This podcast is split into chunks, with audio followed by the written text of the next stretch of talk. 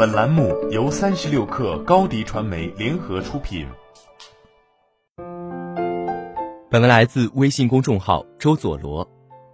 最近的豆瓣九点二高分日剧《纸的新生活》描绘了这样一个女主，她性格高度敏感，在工作中小心翼翼，在爱情中战战兢兢。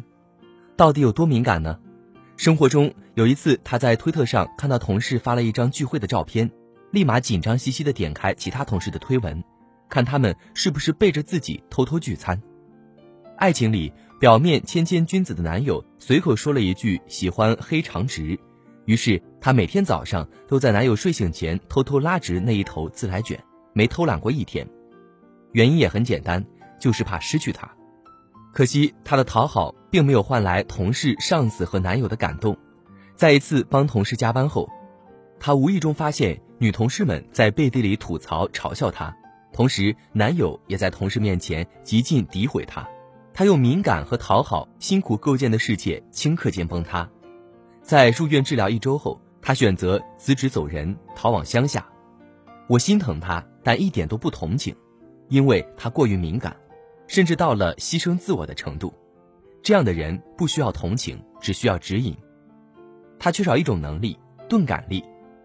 在介绍钝感力之前，我们有必要了解一下它的反义词——敏感。一般来说，造成敏感的原因主要有以下几点：一、共情能力强；二、责任感强；三、自我价值感的判断来自他人。注意，以上三点用对了都是优点。比如，共情能力强的人因为感受力强，比较会照顾别人的感受；责任感强本身就不是什么坏毛病，在意别人的评价也可以成为一种自我成长的鞭策。但是，凡事有度，适度敏感是好事。过度敏感就要警惕了。在这个社会中，适度敏感无伤大雅，过度敏感杀死职业生涯。原因无他，人一旦过度敏感，根本无法把精力和时间集中在工作上，而是一直处于没有意义的内耗中。这样的状态就需要钝感加以调和。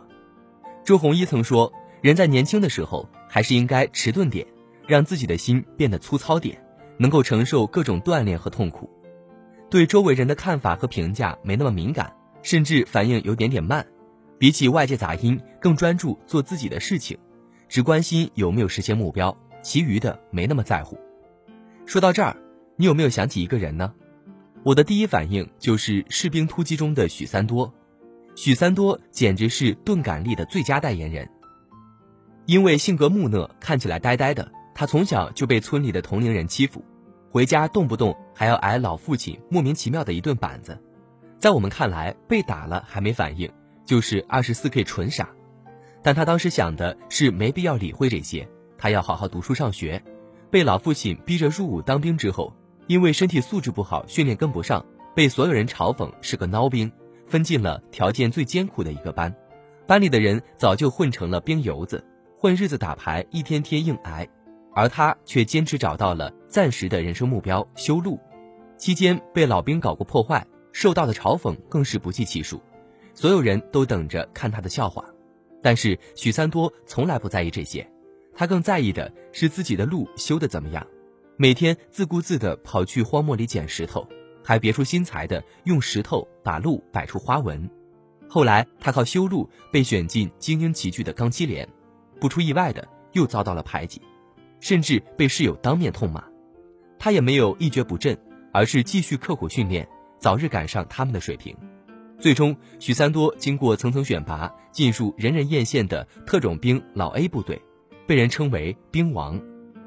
一旦下定决心，就能够无视周围人的目光和流言蜚语，毅然决然地进行，即便听到别人的讽刺，也是一副与我无关的架势，大大方方地勇往直前。许三多正是如此。钝感力就像一张过滤网，自动屏蔽外界那些无所谓的评价、毫无必要的杂音，让你不受这些干扰，朝着目标前行。别想太多，大胆往前走，自有一番天地。如果你发现自己过度敏感，需要打一针抗敏药，最简单有效的方法就是尽早提高自己的钝感力。具体该如何做呢？一、拉长时间和空间限度，放大视野范围；二、不为他人的情绪问题负责。三要明白，他人的评价只是判断自我的一个维度。好了，本期节目就是这样，下期节目我们不见不散。欢迎添加 baby 三十六克 b a b y 三六 k r 加入克星学院，每周一封独家商业内参，终身加入学习社群，聊风口谈创业，和上万课友一起成长进化。高迪传媒，我们制造影响力。